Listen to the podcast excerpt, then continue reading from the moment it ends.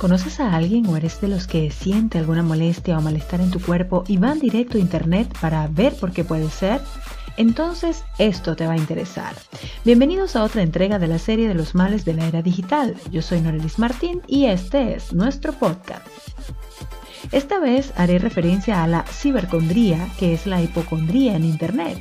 Es un fenómeno que puede causar ansiedad y que está generando preocupación en la comunidad sanitaria.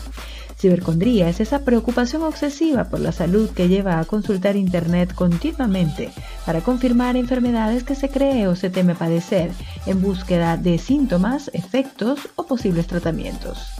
Este vocablo nace de la combinación del elemento compositivo ciber, que hace referencia al mundo digital en general, o hipocondría, afección que padecen aquellos que manifiestan una preocupación constante y angustiosa por su estado de salud. También son usados los términos ciber hipocondría y la expresión hipocondría digital. Aunque se entiende que sea inevitable la búsqueda en Internet de las incógnitas diarias, hay varios aspectos que no debemos olvidar. ¿Quién es o quién es el autor? Eh, ¿Cuál es su objetivo? Si se citan las fuentes de información, están basadas en evidencias científicas? ¿Describe claramente los beneficios o riesgos de un tratamiento?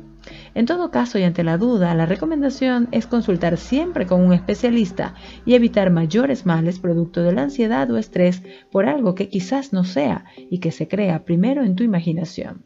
Gracias por escucharme, yo soy Norelis Martín y hasta la próxima entrega de nuestro podcast.